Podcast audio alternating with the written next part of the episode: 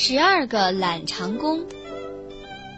十二个白天什么也没干的长工，到了傍晚仍不肯加劲儿干活，而是往草地上一躺，个人吹嘘自己的懒功来。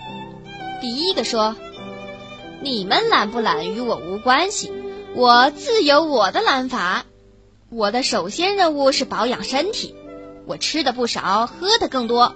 我吃完四顿饭就节食一段短短的时间。”等又饿了，吃起来胃口再好不过。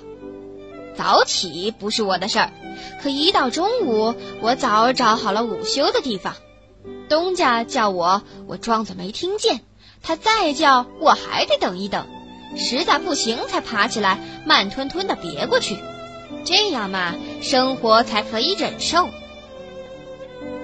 第二个长工说：“我负责养一匹马。”可我老用咸铁塞住它的嘴，不高兴就根本不喂它，却告诉东家说它吃过了。我自己呢，则躺进燕麦里睡四个钟头，睡够了伸出脚来在马身上蹭几蹭，这就算刷了马，给它做了清洁。谁肯找那些麻烦呢？就这样干活儿，一叫我吃不消。第三个说。干什么活儿哟？还不是自找苦吃。再说一点好处没有。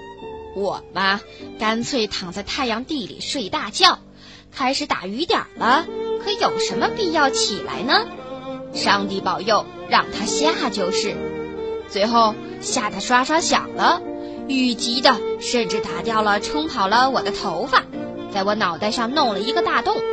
我呢，用张橡皮膏往上一贴。就这样对付过去，这样的伤口我早已不止一两处啦。第四个说：“该我干什么活儿啦？我先打一个钟头盹儿，养精蓄锐，然后我才不慌不忙地问：是否有什么人做我的帮手呢？有帮手，我就把主要的活儿给他们干，自己只在一旁瞧着。要知道，这对我也仍旧太困难。”第五个讲。叫我怎么说啊？你们想想，竟要我清扫马厩的粪便，把它装上车，慢慢来吧。所以我插起一点点儿，只抬到一半高的地方，就先休息一刻钟，最后才完全插上车去。就算我一天运走一车，剩下也够多了。我才不想拼死拼活的干呢。第六个说：“你们真不害羞。”我才不怕干任何工作呢，只是呢，我睡三星期觉，懒得脱一次衣服，干嘛系鞋带？脚下的鞋掉就掉呗，一点妨碍没有。我想上楼，就一只脚一只脚慢慢挪到最下边一级，然后数剩下的是多少，以便预先弄清在哪儿必须休息。第七个说。我这样不行哟，东家监视着我干活儿，只不过整天不在家里，可我一点没误事儿。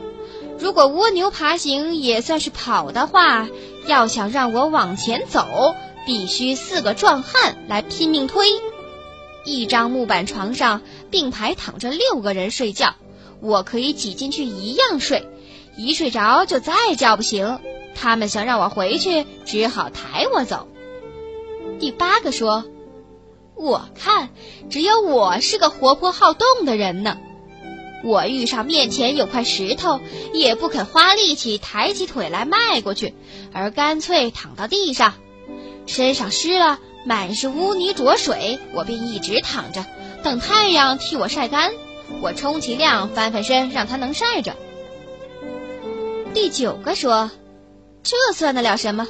今天有个面包摆在我面前，我却懒得去抓，差点没饿死。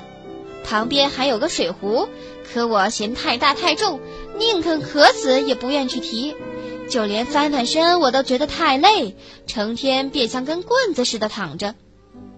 第十个说：“懒惰害我吃了苦头，让我折了一条腿，腿肚子也肿了。”当时我们三个人躺在大路上，我伸直了腿，突然有人赶来一辆车，轮子从我身上碾了过去，我自然可以把腿缩回来，可我没听见大车到了。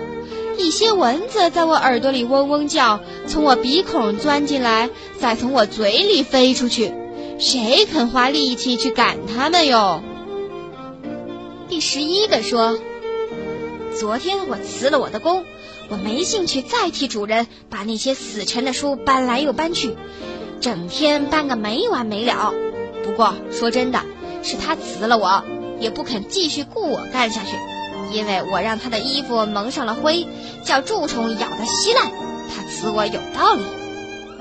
第十二个说，今天派我赶车去地里，我的车上铺个草铺，真正睡着了，缰绳从我手里滑掉了。我醒来时，马几乎挣脱了圆，马套全丢了，背绳、颈圈、口勒、衔铁，通通不知去向。而且车也陷进泥坑中，动不得了，不动就不动。我右腿一伸，躺倒在草铺上。终于，主人自己来把车推出了泥坑。他不来，眼下我也不会躺在这儿，而还在那车上舒舒服服睡大觉嘞。